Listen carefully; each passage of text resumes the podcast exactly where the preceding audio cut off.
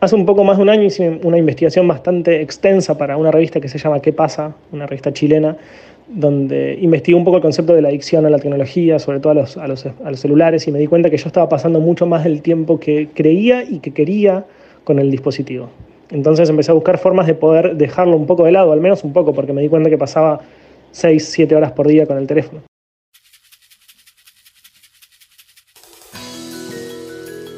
Despacio Cerebrito es un podcast para responder preguntas que despiertan nuestra curiosidad y entender algunos conceptos despacio.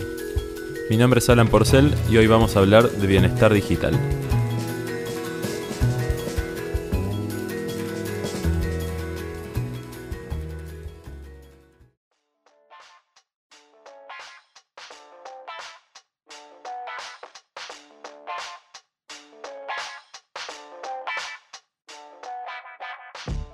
Hace unos días volví a descargar Moment, una aplicación que registra la actividad de nuestro celular y nos da resúmenes diarios y semanales sobre el uso que le damos al dispositivo.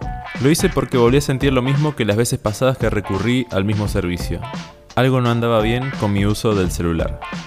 Quienes crean aplicaciones buscan que pasemos más y más tiempo en sus plataformas para poder mostrarnos más publicidad. De esta manera generan más dinero.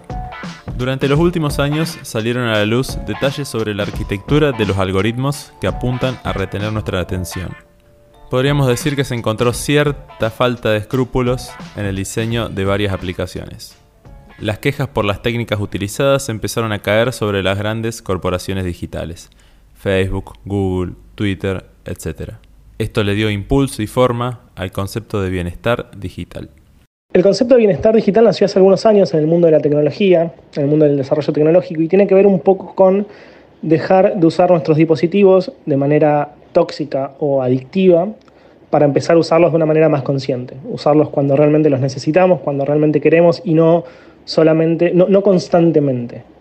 No, no desbloquear el celular sin saber para qué y terminar entrando en una red social y quedarnos ahí durante 10, 15 minutos, que no sería tanto si no se repitiera muchas veces en el día. Y está en boca de muchas de las grandes empresas de tecnología, sobre todo Google, Facebook, Apple, eh, Instagram, WhatsApp, Snapchat, Twitter, porque de alguna manera se supo que, muchas de estas compañías empezaron a desarrollar eh, sus productos para que nosotros pasemos mucho tiempo en ellos y, se, empezó a haber muchas quejas eh, contra ellas. Entonces, de a poco empezaron a tomar cartas en el asunto para para crear este concepto de bienestar digital, que nosotros pasemos menos tiempo con el teléfono y poder disfrutar más de ese tiempo que, pasamos con el dispositivo. A quien escuchábamos es a Axel Marazzi, periodista especializado en tecnología y autor de un newsletter muy genial llamado Observando. El compromiso forzado de las empresas tecnológicas con el bienestar digital se manifestó en el último tiempo. Un buen ejemplo es el de Instagram. Desde finales de 2018, la plataforma nos ofrece la función Mi Actividad que nos permite ver cuánto tiempo de nuestro día pasamos usando el servicio. También nos deja configurar un aviso que nos alerte cuando pasamos cierta cantidad de minutos diarios y seleccionar qué notificaciones no queremos recibir. Nuestro uso de servicios digitales es una amenaza para el tiempo finito de nuestro día. Muchas veces nos quita lugar para actividades más placenteras o satisfactorias. Salir a caminar, leer un libro o ver una película sin pensar en qué novedad tendremos en nuestro bolsillo. Pablo Fernández es coautor del libro La fábrica de tiempo, una guía con técnicas para optimizar el tesoro más preciado de la vida moderna. Es súper importante tratar de tomar las riendas de ese mundo. O sea, nosotros siempre insistimos con tomarte un rato, un ratito, que sea 15, 20 minutos para ver cómo tenés configurado el celular, bajarte las apps si no las tenés bajadas de bienestar digital de Android o iOS, Quality Time para Android y Moments para iOS. Y ahora ya vienen en los últimos Android y iOS preinstalados bienestar digital y tiempo de pantalla eh, para saber dónde estás parado. Y en base a eso tomar decisiones. Si te enteras que desbloqueas el celular 300 veces o que pasas un día por semana en apps, quizás te sorprende y puedes tomar decisiones. Es como ir al médico, hacer un chequeo. Hay gente que lo va a ignorar, pero otros van a accionar y van a empezar a hacer deporte, van a empezar a cuidarse en las comidas.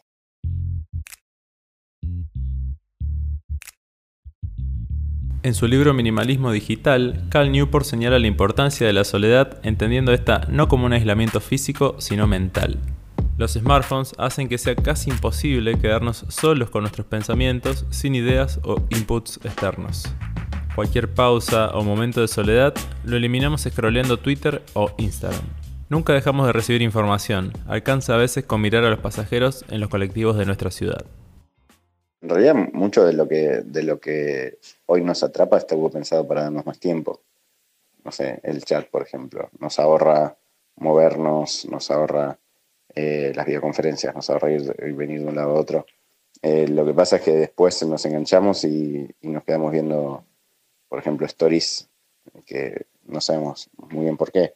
Son tan relevantes que están pensadas para desaparecer. Eh, y eso lo digo siendo consumidor y generador de stories, pero un poco pensar que por qué está diseñado así es algo importante. En eso, de hecho, si les interesa, hay un documental en Netflix que se llama Abstract, en el cual en la segunda temporada hay un diseñador de Instagram que cuenta cómo diseña el app y ahí un poco les va a quedar más claro. Entre otras cosas, sus hijos no tienen celular. Así que quizás eso sirve como alguna idea. Eh, y después nosotros no decimos que quizás te genera más tiempo, pero te genera un montón de beneficios. O sea, uno, no sé, yo me informo por Twitter, por ejemplo, eh, y, y, también le hizo bien a mi carrera, etcétera, etcétera, etcétera la clave es eh, esto de, tomar las riendas vos, sino no el que diseñó la app. FOMO es una sigla en inglés que significa Fear of Missing Out. Representa esa sensación que tenemos cuando nos dan ganas de agarrar el teléfono para ver qué nos estamos perdiendo en Instagram o Twitter, por ejemplo. Las redes sociales y los smartphones han hecho destrozos con nuestra capacidad de atención. Cada vez que alejo el celular de mi alcance y me pongo a hacer algo, me asombro de cómo aumenta mi productividad. Concentrarnos en algo durante una hora seguida parece utópico. Gran parte del problema que tenemos con el foco es que justamente no nos podemos enfocar porque recibimos notificaciones, recibimos mensajes, recibimos cosas de apps que están pensadas para que nos peguemos a la pantalla o, apps de estas que se llaman extractivas, es decir, que uno empieza y no sabe cuándo va a terminar, em, versus las apps que empiezan y terminan, por ejemplo, una, una cámara de fotos, un sistema de mapas tipo Google Maps.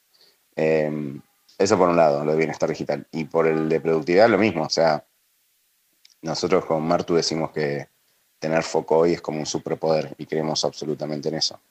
Entonces, si logras enfocarte, ni siquiera te digo ocho horas, porque sabemos que es imposible, pero algunas horas al día vas a poder hacer mucho más y mejor, que es lo que más nos interesa.